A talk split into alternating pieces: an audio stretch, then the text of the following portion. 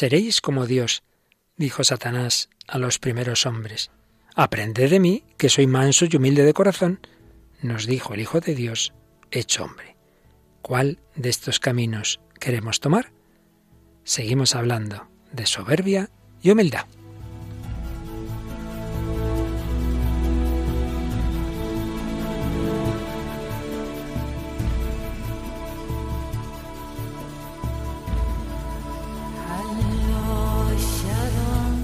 El hombre de hoy y Dios, con el padre Luis Fernando de Prada.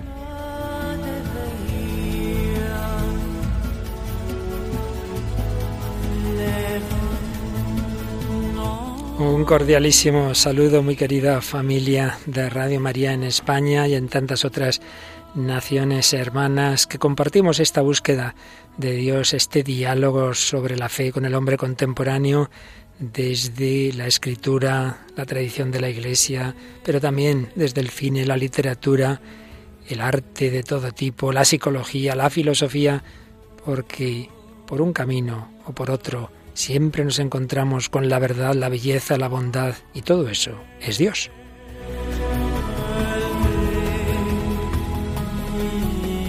En esta búsqueda nos acompaña una semana más Paloma Niño. Un cordial saludo, bienvenida a este programa. Gracias, Padre Luis Fernando. Un saludo a todos los oyentes y nada, encantada de estar otro día más. Y también recibimos saludos pues de muchas partes del mundo, ¿verdad, Paloma? Sí, eh, incluso hemos recibido un mensaje desde Venezuela que se está retransmitiendo también este programa y nos dice Jorge Ibáñez les saludo desde Venezuela y os felicito por el programa El hombre de hoy y Dios. Aquí se transmite también en Radio María. Hermoso programa y más por los consejos que recibimos. Un abrazote colombiano-venezolano. pues te lo devolvemos, claro que sí. Luego tenemos otros mensajes. Lali González, que nos escucha desde Tenerife, eh, nos dice que gracias por estos buenos programas. María del Pilar Fondón, me gusta mucho el programa, deseo pertenecer también a él. Lisette Martínez, eh, oraciones por nuestro pueblo de Nicaragua y en especial por nuestro clero, por Monseñor Silvio Báez. Gracias Radio María y gracias a este programa. Y Elisa Mena nos saluda a todos. Bendiciones Padre Luis Fernando, Paloma y Mónica. Eh, me encanta el programa y bendiciones para todos. Bueno, tenemos un montón de, de mensajes. Pues gracias, no solo los que nos ha leído Paloma, sino a todos los demás que habéis escrito y a todos los demás que estáis en comunión, en comunión en esta búsqueda del Señor y en comunión, por supuesto, de oración. Sabéis que tenemos iniciado hace ya unas semanas este bloque sobre cómo el hombre tiende a lo mejor, tiende a la santidad, está creado a imagen y semejanza de Dios, pero el pecado nos ha dejado heridos, pero a su vez Jesucristo es capaz de restaurarnos, de sanarnos, de curarnos. Las heridas de Cristo, las heridas de su pasión, sanan las heridas de nuestra alma, las heridas psicológicas, las heridas del pecado. De todo ello estamos hablando y estamos fijándonos en cómo particularmente existen esas fuentes del pecado que llamamos pecados capitales y uno que es especialmente fuente de todos, que es la soberbia. Pues seguimos hablando de este tema, seguimos escuchando algún corte de la película que ya introdujimos la semana pasada porque nos habla precisamente de los siete pecados capitales, ¿verdad? Sí, y tiene ese nombre, pero en inglés, pues Seven. Seven, los siete, siete pecados capitales. Hoy, como digo, seguimos con la soberbia, tiene mucho que ver con el narcisismo y de muy narcisismo. Demasiado. Es muchísimo. es la canción primera que nos traes, Paloma. Sí, es la canción que canta el grupo El Cuarteto de Nos y se llama nada más y nada menos que Me Amo. No, dice te amo, sino me amo. Me amo, me amo. Me amo a mí mismo. Bueno, bueno, pues muy bien. Pero también hay personas que se han encontrado con un amor mucho más grande que el de sí mismas, ¿verdad? Es el testimonio que nos traes. Sí, hoy vamos a hablar del testimonio de conversión de Michelle López.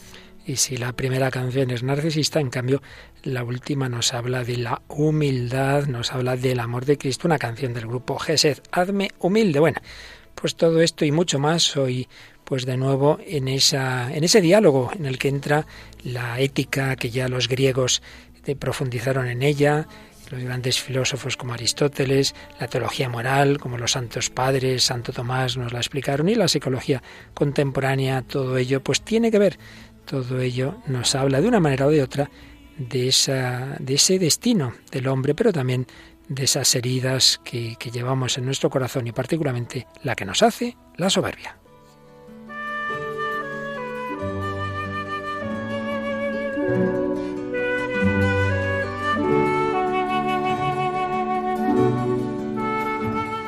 Veíamos el día pasado que realmente todos los pecados y todos los pecados capitales eh, tienen de base algo bueno, una tendencia buena, pero una tendencia que se desordena. El ejemplo más claro es que necesitamos comer, alimentarnos, beber, y Dios nos ha puesto un apetito, un deseo de el niño en cuanto ya ya está en el ha nacido y está en este mundo y tiene hambre, pues, pues, pues qué bien llora. Y así se dan cuenta sus padres de que necesita comer o lo que sea.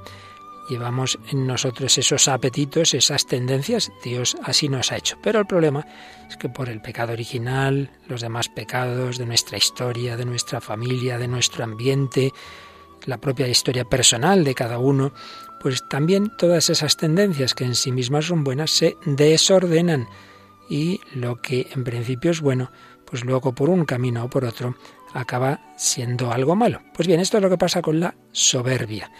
La parte buena es el deseo de avanzar, de la propia perfección, y es el quererse sanamente a uno mismo. No olvidemos que el mandamiento de amor al prójimo dice, amarás al prójimo como a ti mismo.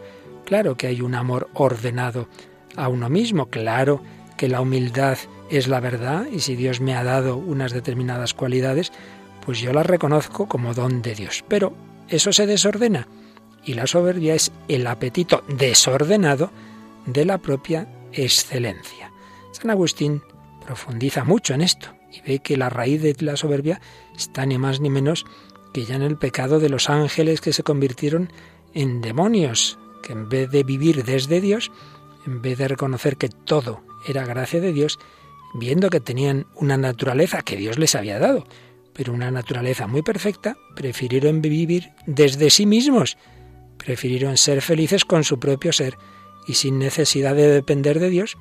Y ahí está el inicio de que esos ángeles se conviertan en demonios y nos quieren transmitir esa actitud soberbia. Quieren que abandonemos ese aferrarnos a Dios, ese reconocer que nuestro principio está en Él y que nos hagamos principio de nosotros mismos. Esto pasa personalmente y pasa socialmente, cuando las naciones ya no quieren aceptar ninguna ley de lo alto, no, no, lo que decidamos por encima del bien y del mal. El espíritu se agrada demasiado de sí mismo, lo cual ocurre cuando se centra en sí mismo en lugar de centrarse en el bien inmutable.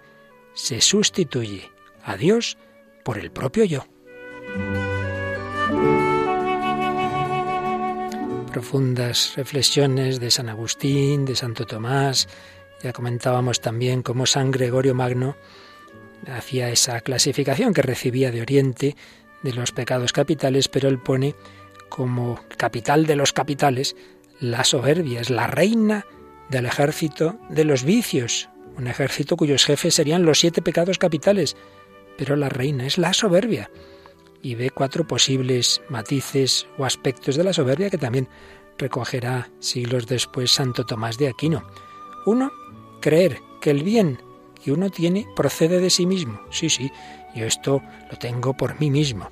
Segundo, reconocer, bueno, sí, vienen, son dones de Dios, pero porque los he merecido. Dios me ha pagado lo que yo me he merecido. Tercera posibilidad, cuando uno se jacta de poseer lo que otros no poseen. Mira, mi Dios me ha dado un don de palabra, una inteligencia, estos pobrecillos no. Y cuarto, que está muy unido al anterior, despreciar a los demás. Son matices de la soberbia. Una soberbia que está detrás en realidad de todo pecado, porque en todo pecado no nos sometemos a la autoridad de Dios, a la ley de Dios, y muchas veces es por esa soberbia de despreciar a Dios. Pero es cierto que aunque todo pecado encierra un cierto menosprecio de Dios. Pero en los demás casos, el hombre, ¿cuántas veces somos llevados por la ignorancia, la debilidad, el apetito de otro bien? Mientras que en la soberbia es directamente despreciar a Dios, no quererse someter a Él. Por eso dice Santo Tomás una frase muy profunda. Todos los vicios nos alejan de Dios. Solo la soberbia se opone a Él. Todos nos alejan, pero la soberbia se opone. Una soberbia en la que, por supuesto, interviene mucho la inteligencia. Claro, si tenemos esa, esa actitud es porque primero hemos hecho un falso juicio, un juicio mentiroso. La razón se cree autosuficiente. Decía San José María Escriba, la inteligencia humana se cree el centro del universo, se entusiasma con el seréis como dioses, y al llenarse de amor por sí misma, vuelve la espalda al amor de Dios. Sí, está ese juicio de la inteligencia, pero por supuesto al final la soberbia como la contraria a la humildad residen en la voluntad, en el apetito. Si Aristóteles y Santo Tomás distinguían el apetito concupiscible, el deseo de algo eh, que, agrada, y el apetito irascible, el que nos da fuerza para luchar contra las dificultades, en este caso la soberbia, eh, la pondríamos en el irascible, puesto que lucha por la excelencia, que es un bien arduo. ¿Qué más matices o clases de soberbia podemos distinguir? Resumimos como lo hace un autor del artículo Soberbia en la gran enciclopedia real, Ramos Lisón. Pues por ejemplo, podemos ver esa soberbia que significa atribuirse un bien mayor del que uno posee. Sí, es verdad que yo tengo tal cualidad, tal otra, pero como que uno la engorda, la jactancia de poseer lo que no se tiene.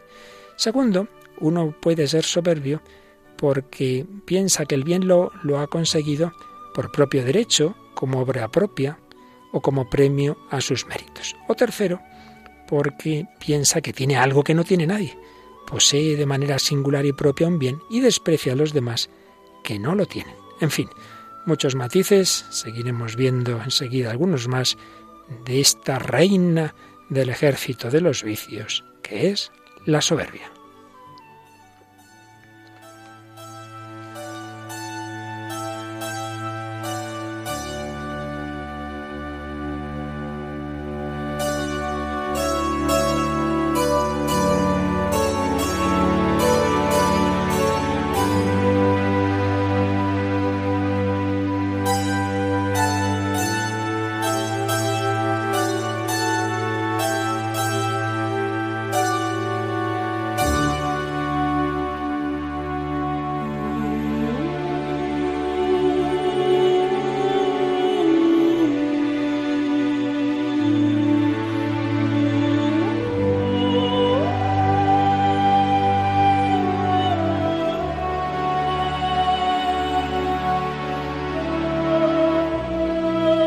Pues aquí seguimos en, en, Radio María, en el Hombre de Dios, hablando de la soberbia, aspectos espirituales, teológicos, morales, pero también, como enseguida veremos, psicológicos. Esa soberbia que ya hemos recordado, nos han enseñado tantos autores que es eh, raíz de otros vicios, de otros vicios, es ese pecado capital de los pecados capitales, está detrás de, de todo. De una manera muy especial, pues de palabras semejantes a la soberbia o relacionadas con ella, vicios semejantes como es la vanagloria o vanidad. Y si la soberbia es más bien interior, uno está convencido de esa excelencia suya, la vanagloria o vanidad más bien es algo exterior, que se manifieste, que se note, que me reconozcan lo que yo valgo. La ambición, en el sentido de apetito desordenado del honor, que todo el mundo aquí me esté haciendo reverencias. La presunción, cuando uno intenta hacer más de lo que realmente puede, pero se cree capaz de todo. ¿A qué pecados lleva? Pues ya decimos que un poco a todos, pero lo vemos muy claro, por ejemplo, en la desobediencia. Claro, una persona que se cree que sabe más que nadie, ¿cómo va a hacer caso a este otro? Desprecio de la autoridad del otro y en el caso peor del que hablábamos al principio, desprecio de la autoridad del mismo Dios, del mismo Dios. La soberbia también dispone de la lujuria, porque, bueno, yo soy el centro del mundo, el otro es para mi placer, y yo lo manipulo y, lo trato como me parezca. A la cólera, porque el soberbio piensa que siempre están contra él, piensa, juzga como ofensa todo lo que sea contrario a lo que él quiere. La soberbia excluye la misericordia, porque considera a los demás como malos. Si sufren, se lo han merecido. Por eso lleva también a la dureza de corazón, a la intransigencia. Por supuesto, la soberbia puede llevar y lleva y lleva, vaya que si lo vemos en la historia, a la infidelidad en el sentido de perder la fe, perder la fe, la fe implica la humildad de fiarse de una inteligencia superior, la inteligencia divina. Y no digamos, claro, el, teólogo que se cree tan listo que, que, que, sabe más que el magisterio de los papas, de toda la tradición de la Iglesia, se os dijo, hasta ahora, hasta el siglo XXI, pero yo os digo, de repente, veinte siglos después, él es el que interpreta bien la revelación de Dios. Eso se os dijo, pero yo os digo, solo lo puede decir la propia palabra de Dios hecha carne. Jesucristo sí, nosotros no. Una soberbia que al final impide conocer la verdad, que lleva a la mentira, que lleva a la insinceridad. Y en definitiva, que lleva a convertir a la persona en el centro del universo, el egocentrismo todos nacemos así, ya lo sabemos. El niño, pues claro, es el centro del mundo. Todo lo que él quiere, pues se consigue pateleando, llorando. Bueno, si yo me encuentro un niño pequeño, pues llorando porque no le han dado lo que quiere, lo entiendo. Lo malo es que hay personas, no con un mes, sino con, con 30 o 50 años, que siguen así, que patalean y lloran si no han recibido lo que les parece que se les debe. La soberbia nos lleva a ese hacernos centro del universo, a ese egocentrismo, al egoísmo, es decir, el amor falso y desordenado a uno mismo. Repetimos una vez más, lo haremos muchas veces, que hay un amor que debemos tenernos a nosotros mismos, que la verdadera caridad no significa despreciarse en absoluto, sino amarse bien, amarse ordenadamente, en cuanto soy una criatura dependiente de Dios, en cuanto soy hijo suyo, pero no soy el principio del mundo. En cambio, el egoísmo pues lleva una idolatría del yo, que se erige en medida de las relaciones con los demás. Entonces todo se valora en la medida en que me viene a mí bien, en la medida que me interesa.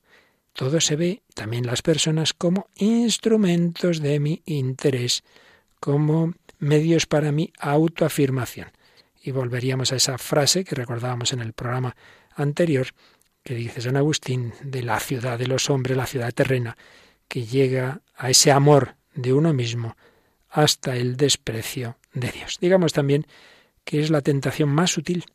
Hay tentaciones más carnales que enseguida uno ve, claro, pues eso, que son pecaminosas. Pero en cambio la tentación de la soberbia se le mete al más espiritual, a la persona de oración, a un gran teólogo, a todo el mundo, a gente muy avanzada en la vida espiritual. El demonio la puede ir engañando, haciéndose que se crea ya muy seguro, que ya, ya está muy, muy en la vida espiritual, que ya no va a caer en grandes pecados, que ya no necesita tanto consejo, obediencia, dirección espiritual, eh, compañía de los demás. Una tentación muy sutil, con la que Satanás ha conseguido a veces que cayeran torres muy altas, muy altas en la vida espiritual. En fin, todo un panorama que iremos viendo pues en varios días porque a todos nos afecta espiritual, moralmente y que por supuesto está muy extendido en un mundo que no acepta a Dios, ¿cómo no va a estar la soberbia, el narcisismo, el egocentrismo? Está en todas partes, Paloma, y está en muchas canciones, aunque hay que reconocer que has encontrado una que desde luego es descarada la letra narcisista que trae. No sabemos si va con ironía o quién, pero bueno, es lo que dice la letra. Sí, es bastante impactante. Eh, yo creo que sí que va con algo de, ironía, pero es... Seguro, eh, porque es demasiado, vamos. Sí, es mucho, es mucho. Es del grupo El Cuarteto de Nos, un grupo uruguayo de rock alternativo y de rap rock. aunque también tienen otros elementos de pop, etcétera, etcétera, formado en Montevideo, en Uruguay, en 1984. Y esta canción, pues lo hemos dicho antes, es la canción Me Amo. Se llama así de título y bueno, vamos a ir viendo la letra que tiene. Como siempre decimos también con el cine, que la pongamos ahora no quiere decir que nos guste mucho, ¿eh? ni que en fin el mensaje estemos de acuerdo, sino bueno, pues en ese diálogo con la cultura contemporánea y como un ejemplo de ese espíritu narcisista y soberbio que tantas veces tenemos, escuchamos esta canción.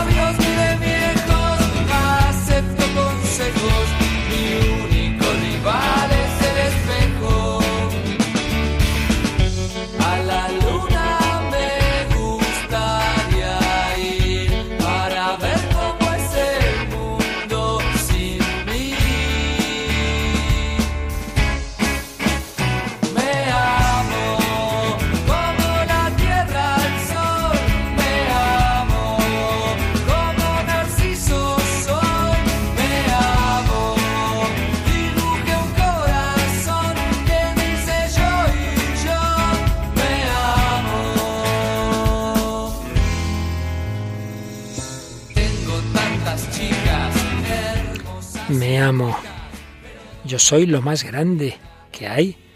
Entonces, claro, no acepto consejos, ni de sabios, ni de viejos.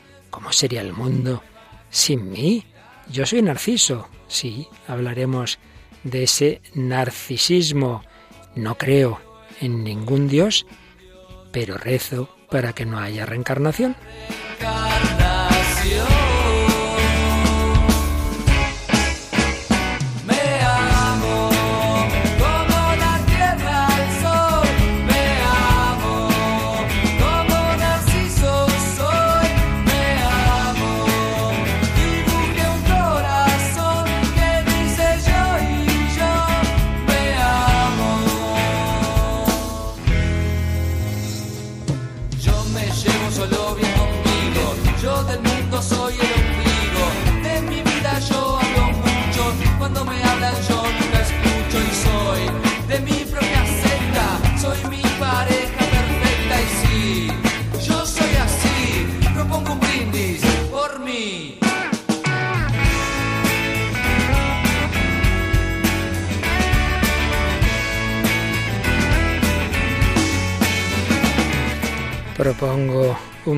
Por mí, pues sí, aunque aquí evidentemente sea una letra que exagera como para ridiculizar, como para creer la cuenta de lo que es el narcismo, pero vaya, esto ocurre, vaya que sí, existen personas encantadas de conocerse a sí mismas, sea esa chica encantada de, mirándose al espejo, ¿verdad, Paloma? Sí, pero esto, que soy. Esto además está ahora también, bueno, eh, de actualidad podríamos decirlo, de que soy mi pareja perfecta. Porque ya hay hasta personas que, se cansan consigo mismas. ¿Ah, sí? Sí, sí. Pero bueno, ¿qué cosas me dices? sí, sí, hay algunas noticias que, que, van saliendo de ya no se encuentra una pareja para mí, yo soy mi pareja perfecta. Y Qué barbaridad. Ciertas cosas, bueno, sí que la verdad es que sorprenden bastante, pero la cosa es que ya hasta dónde vamos a ir, ¿no? Por eso eh, cada vez se entiende más aquello que decía Chesterton. Cuando una sociedad que ha sido cristiana pierde la fe, no solo pierde la fe, pierde la razón, pierde el sentido común y es que queda muy herida la naturaleza y al final acabamos absolutamente desnortados. Pero, pero podemos salir de esto. Muchas veces la sociedad actual reconoce que lo que vive no está bien, que eso no es sano, que eso no nos hace felices, pero se piensa, esto es lo que hay, esto es lo que hay, hay que vivir de alguna manera. Y eso es lo que yo creo que es parte del mensaje, triste la verdad, de esa película que ya el día pasado introducíamos, recuérdanos dos palabritas nada más, porque vamos a escuchar algunos cortes más de ellas y precisamente creo que también está ese mensaje pesimista. Esto es muy triste lo que vivimos, pero, pero no podemos liberarnos de todas estas heridas. Pues es la película Seven de 1995, dirigida por David Fincher y una película estadounidense. Y la historia más o menos es que entre Somerset, que es Morgan Freeman, y David Mills, eh, interpretado por Brad Pitt, tienen que colaborar en una resolución de una serie de asesinatos que están cometidos por un psicópata que toma como base la relación de los siete pecados capitales. Pues sí, ya veíamos el día pasado algunos cortes. Vamos a escuchar un momento muy breve en que uno de estos detectives está interrogando al que lleva un centro, pues, de, ni siquiera de prostitución, sino algo realmente de perversión, donde se ha cometido uno de esos asesinatos, donde el asesino ha obligado a uno de los clientes que iba allí, pues a, tener una cuchilla con la cual, pues realmente ha, matado en, el acto sexual a, la prostituta que estaba Entonces interrogan al dueño de este local. Escuchamos lo que dice. ¿Le gusta cómo se gana la vida? Las cosas que ve. No. Le aseguro que no. Pero así es la vida, ¿sabe? Así es la vida, no tenemos más remedio que ganarnos la vida, pues muchas veces cometiendo o fomentando o aprovechándonos de los vicios de los demás, de los pecados capitales. Pero claro, es una visión sin mirar hacia arriba, hay alguien capaz de liberarnos, de sanarnos, de elevarnos. Y por eso siempre nos gusta traer algún testimonio en que vemos a alguien que estaba en todo este ambiente de vanidad, de soberbia o de lujuria, pero que Jesucristo la ha liberado. ¿Quién nos trae hoy? Pues hoy traemos un testimonio muy bonito de Michelle López, eh, estadounidense, que bueno, ya nació en una familia católica, incluso dice que se formó en algunos colegios religiosos, pero no le atraía nada lo que tuviera que ver con la iglesia ni con Dios, estaba muy lejos en su vida y no era una cosa que le, que le interesaba. Lo que sí era es una gran deportista que la llevó a ser una gran jugadora de fútbol, una afición que además compaginaba con la de modelo. Desde los 14 años de su vida, pues ya estuvo siempre su interés puesto en estas cosas, en el fútbol y en ser una gran modelo. Para mí, dice ella, era muy importante la imagen. Pensaba que podía hacer así mi propio camino y que la mujer que quería ser era la que tuviera éxito en estos dos mundos. También se juntó con que empezó a salir de fiestas, siempre con chicos mayores que ella, y cuenta que se metió en cosas que no eran buenas para ella, incluso que era pues eran cosas para gente más mayor, pero que ella siempre se pensaba que era más mayor de lo que era y le gustaba hacer cosas como los más mayores y que así se hizo esclava de algunos pecados que le hicieron daño. Fue evolucionando su vida, en el instituto quiso impulsar más su afición por el fútbol y también su trabajo como modelo, y bueno, poco a poco pues iba teniendo sus pequeños éxitos y parecía que iba a tener un gran futuro en estos dos campos. Sin embargo, cayó muy gravemente enferma.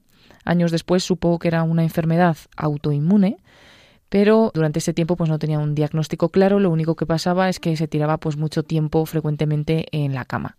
Durante dos años, muy frecuentemente, siempre tenía que estar eh, unos largos periodos en la cama. Entonces, las dos cosas que ella más quería, las dos cosas en las que quería ser grande y quería destacar, que eran el fútbol y ser modelo, ya no eran posibles. Esto le trajo muchos problemas con sus amigos, con su familia. El castillo que se había montado se le cayó, se le vino abajo. Se empezó a refugiar en las fiestas, pensando que podía compensar así las otras cosas. Y tenía una lucha interior eh, y en ese momento en que se estaba metiendo también en muchos líos ocurrió un suceso que fue que uno de sus mejores amigos murió en un accidente de tráfico. El conductor del coche iba borracho y ella recuerda que en ese momento empezó a pedir a Dios por favor que no dejara morir a su amigo, pero apenas 24 horas después el amigo falleció. Y esto la llevó a enfurecerse con Dios, que solamente ella una vez había acudido a él a pedirle una cosa y no se la había concedido.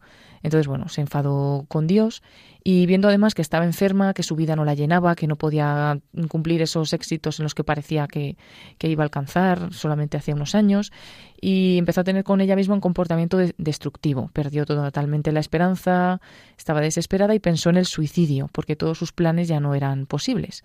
Echando la vista atrás también ahora piensa que en esos años de oscuridad tenía un enorme deseo de ser querida y de ser acompañada, pero que sentía que nadie podía hacer nada por ella y tenía como un hambre de amor que nadie podía saciarlo, ni los amigos, ni la familia, ni el alcohol, ni las drogas. Se metía en todas esas cosas, pero todas esas cosas malas solamente le daban más hambre y una ansiedad que ella no podía mm, cubrir de ninguna manera.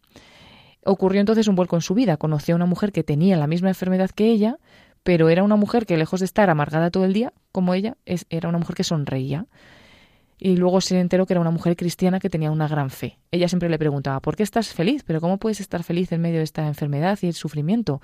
Y la señora le decía, es por mi fe en Jesús. Ella esperaba siempre escuchar otra respuesta, pero siempre escuchaba la misma.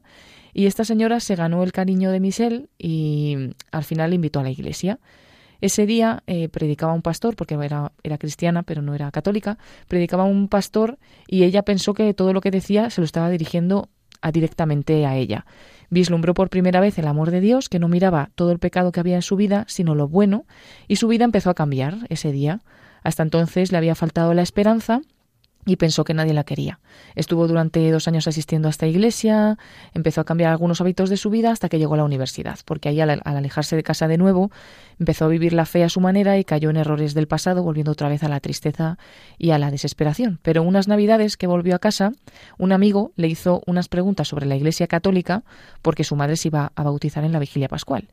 Entonces ella se dio cuenta de que a pesar de que había sido bautizada católica no tenía respuestas para este chico y comenzó a leer libros sobre el catolicismo. Empezó a buscar también en Internet y así se fue enganchando a la fe de su infancia descubrió la belleza de los sacramentos, la vida de los santos le impresionó muchísimo, no se podía creer muchas veces lo que leía de los santos, y al final de las vacaciones de Navidad tuvo la certeza de que ella quería ser cristiana y además quería ser católica, como había sido bautizada. Empezó a cambiar máxima su vida, en la universidad se integró en el apostolado del campus, se confesó, empezó ya a asistir a misa, a comulgar y a confesarse con frecuencia y era otra joven.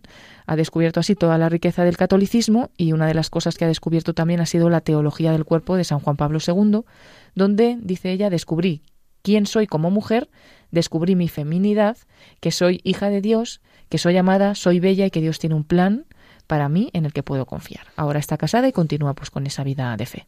Pues un caso precioso donde salen muchos de los temas que hemos comentado en negativo, pues esa, ese querernos apoyar, ese querer basar nuestra autoestima en esas cualidades más bien exteriores, más bien físicas, en esos éxitos, esa decepción, pues luego de, de, ver lo que ocurre, de cómo todo se nos cae, cómo la muerte está ahí, ese pretender que Dios tiene que responder en cuanto le damos, echamos una monedita en la máquina, ayer le he pedido esto y no me lo ha concedido, me enfado con Dios como si uno supiera más que Él.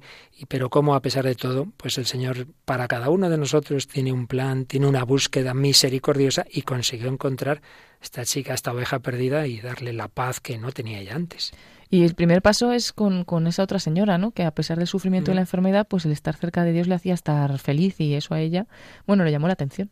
Lo hemos comentado en muchos testimonios, que muchas veces el primer paso es conocer a una persona o a un grupo de personas o a una comunidad. Decir, bueno, ¿y estas personas por qué tienen esta sonrisa? Si tienen problemas, ¿por qué tienen alegría? ¿Por qué tienen ánimo? ¿Por qué tienen paz? Si yo no lo tengo, es muchas veces, sí.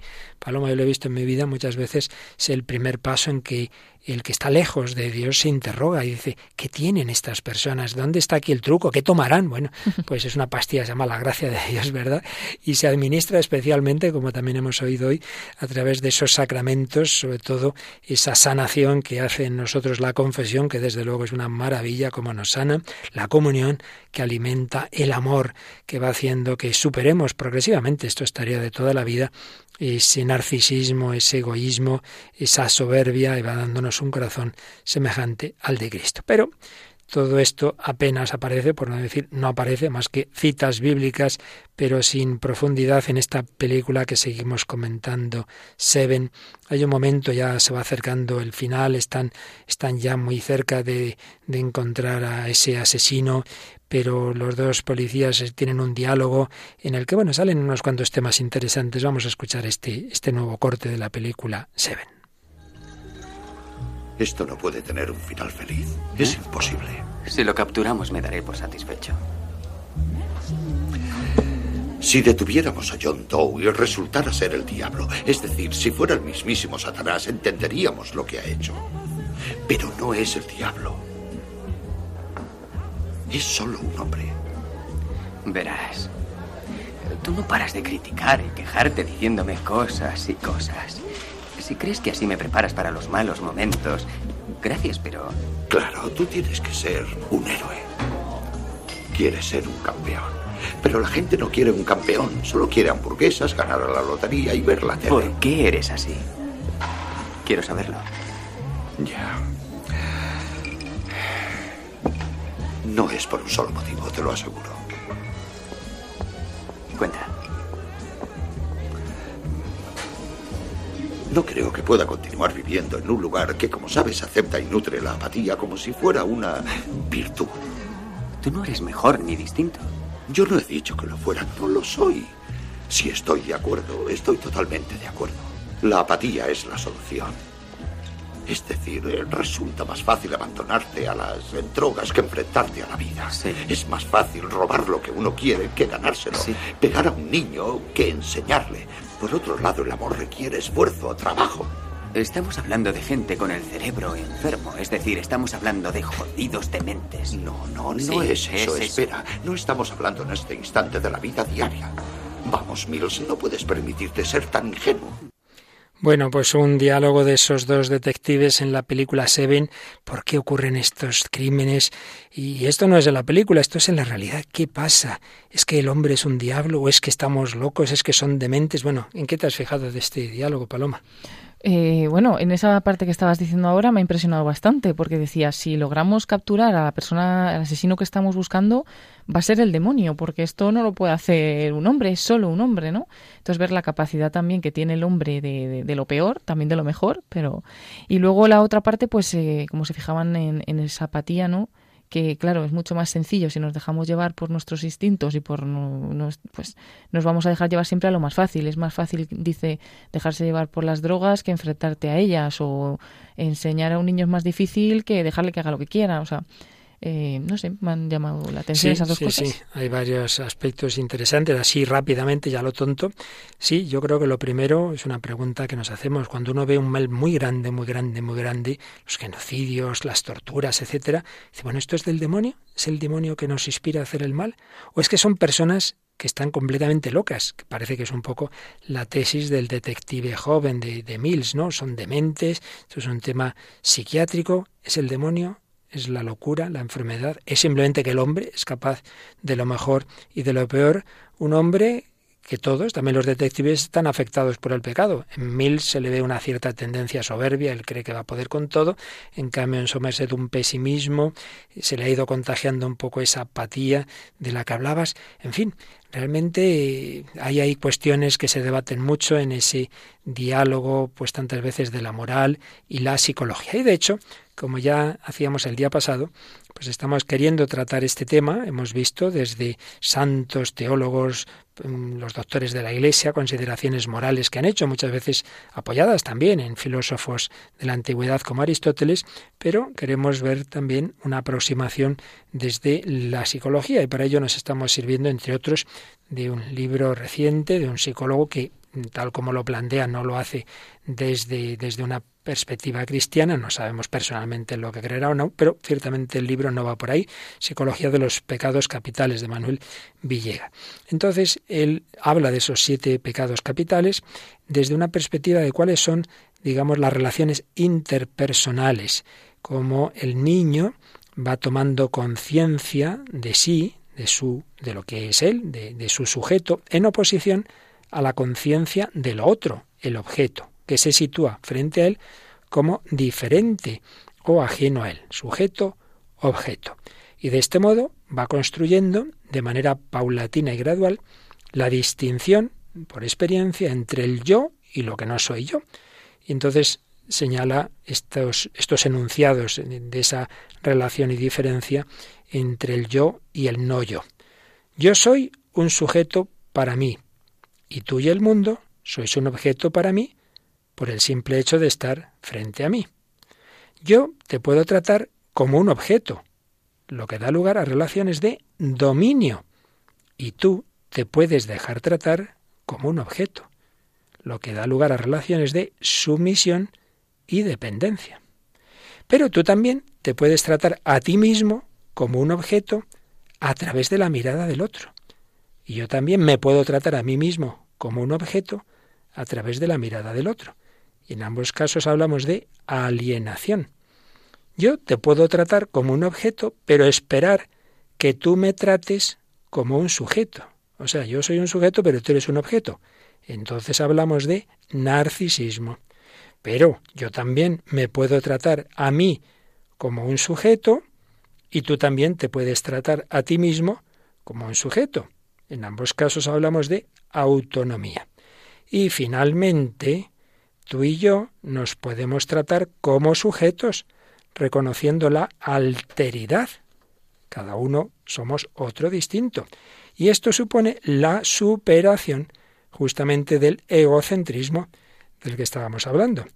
Pero claro, esa superación eh, del egocentrismo, del pensamiento egocéntrico, implica un cambio de mirada, mediada, y esto lo dice un psicólogo, por la humildad y el reconocimiento de la igualdad. Yo te puedo, y añadamos nosotros te debo, tratar como un sujeto, con relaciones de empatía, comprensión y respeto, y tú me puedes y me deberías tratar también como un sujeto, por tanto con correspondencia, gratitud y reconocimiento.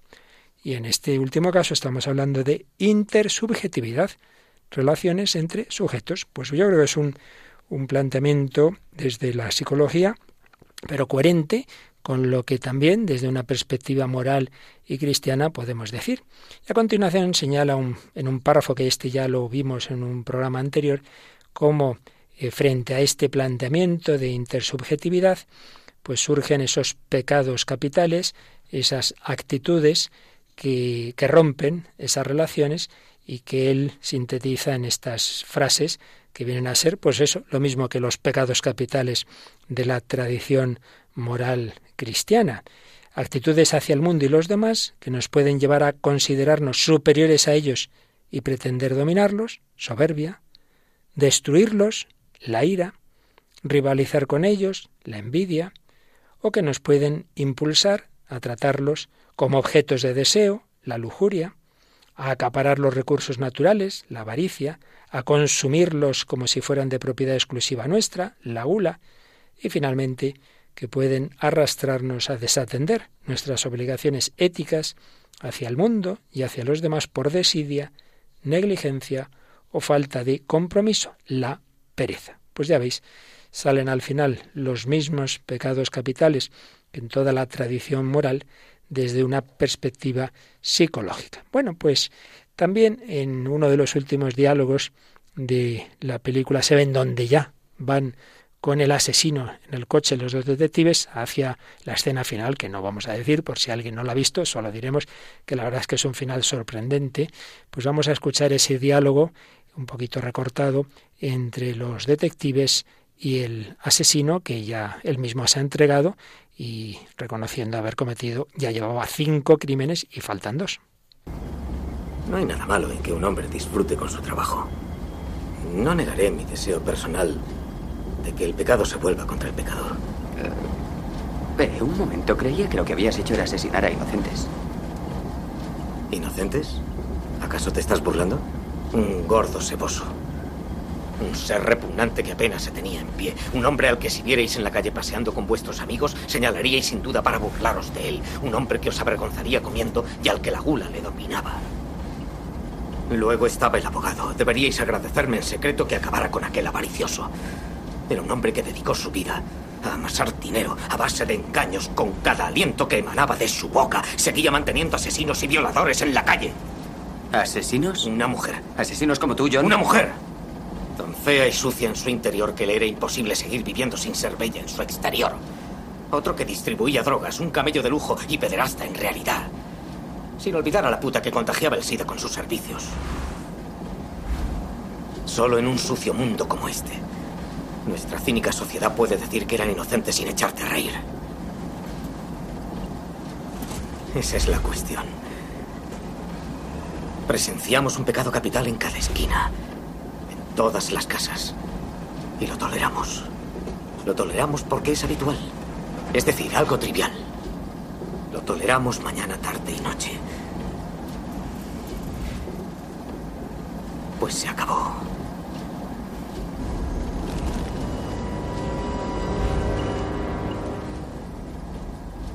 No me pidas que me apiade de ellos. No lamento su muerte más que la de las gentes que perecieron en Sodoma y Gomorra. John, estás diciendo que lo que hacías era un mandato divino. Los caminos del Señor son inescrutables. Madre mía, hasta una cita bíblica en boca del asesino. ¿Cómo podemos torcer las cosas? ¿Qué te ha parecido, Paloma? Impresionante, ¿no? Cómo llega a decir que, que no se merecían vivir porque eran asesinos, porque eran tal, pero luego él le ha dado la vuelta a todo eso como para pensar que él está por encima de todos los demás y que puede castigar o que, o que hace justicia, ¿no? Cuando, cuando se carga pues, a toda esta gente, porque hay un pecado capital en cada esquina, lo toleramos, esto hay que quitarlo del medio no sé, se pone como en el lugar de Dios. Pues sí, en efecto. Fíjate, la verdad es que yo no había caído mucho en ello cuando, cuando me encontré este corte, pero en el fondo lo que estamos hablando hoy de esa soberbia, de ese ocupar el lugar de Dios, en efecto es lo que está detrás de las palabras de este asesino. Claro, empieza por decir algo en lo que estamos de acuerdo. Hay un pecado capital en cada esquina. El mundo está lleno de ese pecado, un mundo sucio, sí. Entonces la solución cuál es? Pues ese vengarlo, ese juzgar yo, ese em, ir matando a todos esos que actúan de esa manera. Pero tú quién eres? Tú eres el dueño de su vida, tú conoces su corazón. Una cosa es el odio al pecado como tal, una cosa es la indignación ante el mal, eso es bueno, ya lo veremos en su momento. La ira, la ira, como todos lo estamos diciendo, todos los pecados capitales tienen un trasfondo bueno. El trasfondo bueno es la indignación ante la injusticia, ante el mal, eso está bien. Pero una cosa es eso y otra es que yo me tome la justicia por mi cuenta y no solo me indigne ante el mal, sino que quiera matar a aquel que lo ha cometido. Y ciertamente es lo que, lo que vemos en, en este hombre, eh, que se, parece, parece es lo que le viene a, a, sugerir la última frase, ¿no? que es la que dice el detective Somerset, es que pasa que te crees como un enviado divino, porque a veces se da ese trastorno ¿no? psiquiátrico que uno se cree que, que lo envía a Dios, ¿no? Y, y, y, por eso incluso tiene, tiene una cita bíblica, ¿no? Los caminos del Señor mm. son, son inescrutables. Realmente eh, interesante este, este diálogo y bueno, nos hace pensar y seguimos en esa línea de dónde está la, la frontera entre lo moral, lo psicológico, lo psiquiátrico, el pecado propio. Bien, pues este autor que seguimos y seguiremos usando algunos de sus textos, eh, Villegas, eh, va luego tratando cada pecado capital y nos ayuda en, al describir lo que es la soberbia recogiendo pues diversas acepciones, algunas ya las hemos visto. Nos recuerda cómo la palabra soberbia viene del latín superbia, es decir, tenemos ahí una preposición super. Super, como bien sabemos, significa estar sobre, estar por encima. Por tanto, es un concepto interpersonal o relacional. Claro, uno no puede estar por encima de nadie si no hay alguien por debajo, de forma real o de forma imaginaria que ya vamos viendo matices también en la línea de lo que él decía antes de la intersubjetividad. La soberbia implica que yo necesito a alguien por encima del cual estoy. Y hay sinónimos o palabras relacionadas que también van un poquito por ese mismo camino. Altivez, altanería, ambas palabras derivan de alto. Entonces mi superioridad.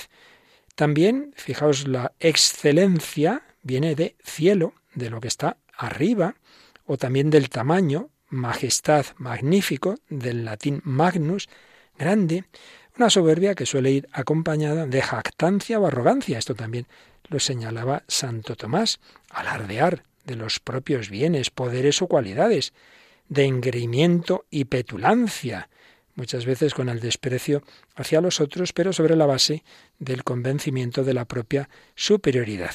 Cuando usamos la palabra vanidad, pues más bien nos referimos a lo vacío, a lo, a lo tonto, ¿verdad?, de esas ostentaciones de superioridad. Luego hay otra palabra, el orgullo, bueno, esto como todo, depende qué sentido digamos las palabras, ¿no? Pero podría entenderse bien. Cuando, por ejemplo, no hace mucho me decía una madre, estoy muy orgullosa de mi hija, la veo trabajar, etcétera. Bueno, hay un sentido de orgullo que puede ser algo, algo bueno y que no implica una superioridad sobre los demás o un desprecio de los otros. También puede tomarse como sinónimo de soberbia, pero no necesariamente. Lo que sí está claro es que la auténtica y la mala soberbia implica ese sentido de creerse mejor que otros, superior a los demás y en definitiva también menciona este autor pues lo que tenemos en la escritura del querer ser como dioses, el pecado de soberbia cometido por Adán. Pero también señala cómo en todos los ámbitos sociales eh, se dan estas luchas y yo creo que todos tenemos conciencia de ello. Uno pretende ahí destacar, pretende la primacía, el ámbito, por supuesto, del poder, de la política, pero también en el deporte. Pues todos conocemos deportistas que se creen el mejor del mundo, del espectáculo, bueno, ¿qué vamos a contar? De la música, de la literatura, de la ciencia, de la economía, de los negocios, de las empresas. Pero es que también en, las, en los colegios entre adolescentes, dinámicas de bullying, porque aquí yo soy el primero y vamos a meternos con este, siempre tenemos esa enfermedad, estamos heridos, que es lo que estamos viendo en este programa. ¿Alguien puede sanarnos? Seguiremos hablando de soberbia, de su curación, en definitiva, de la humildad. Bueno, pues vamos a pedir al Señor que nos dé la humildad. Vamos a hacerlo con esta canción del, grupo Gesed. Le pedimos al Señor, por medio de María, la más humilde, que nos dé la humildad.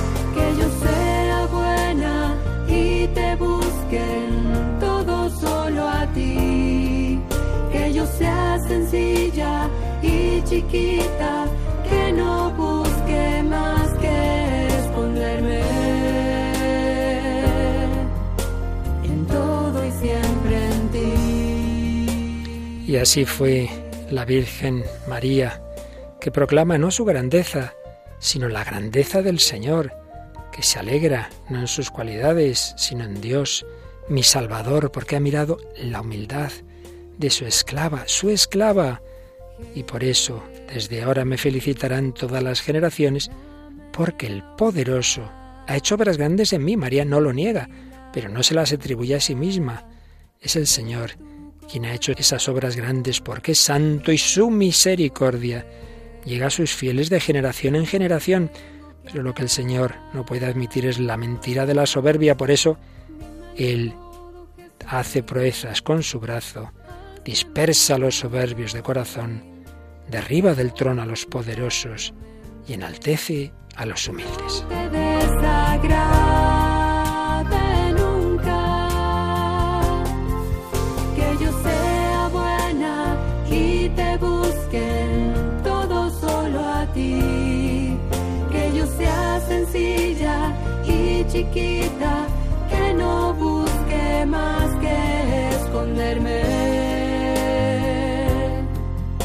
En todo y siempre en ti.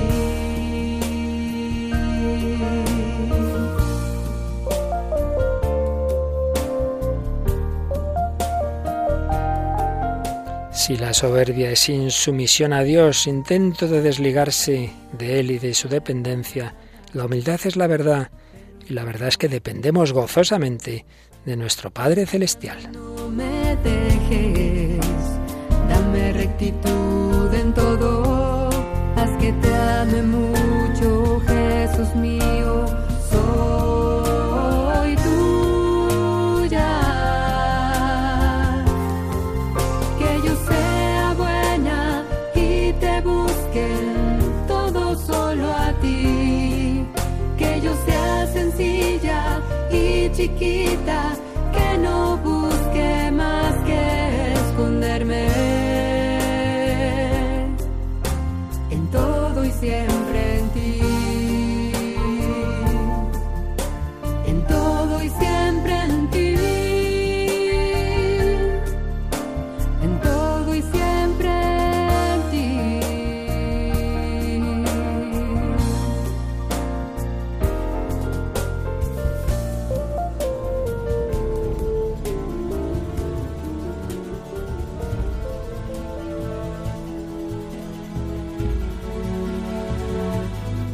¿Seréis como Dios? ¿O aprended de mí que soy manso y humilde de corazón? ¿Nos fiamos más de Jesús? Claro que sí.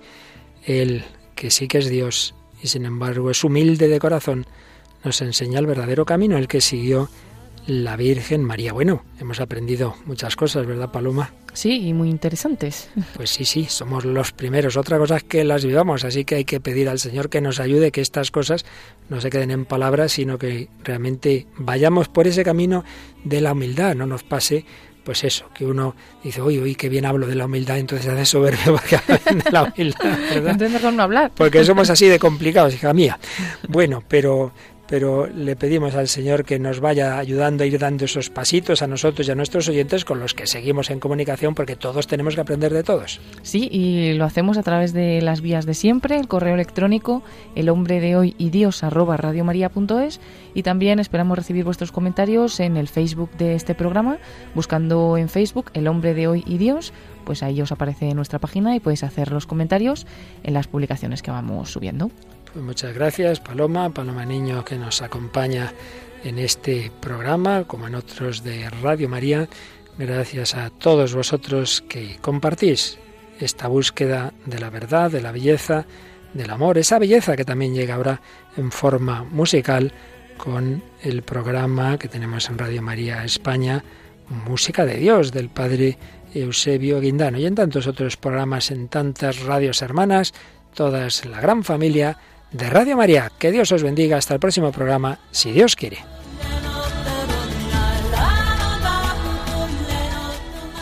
Así concluye El hombre de hoy y Dios, un programa dirigido en Radio María por el Padre Luis Fernando de Prada.